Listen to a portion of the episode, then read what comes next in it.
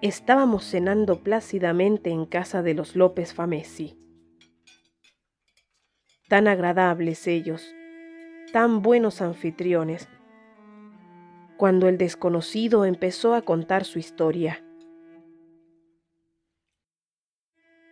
Era un atardecer ventoso y no había alma alguna por la costa del lago. Yo avanzaba atento al vuelo de los patos y de golpe lo vi al hombre ahí arriba tan al borde del acantilado. Era un lugar peligroso, una pared a pico como de 40 metros de alto. Yo lo miraba a él sorprendido y él me miraba a mí.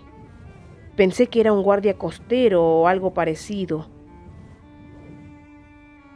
de golpe, la fina saliente de rocas sobre la que estaba parado cedió y el hombre se habría precipitado al vacío de no ser por unas ramas salientes a las que logró aferrarse en su caída. Quedó así bamboleándose sobre el vacío, sin poder hacer pie en ninguna parte. ¡Ay, qué espanto! exclamaron las señoras.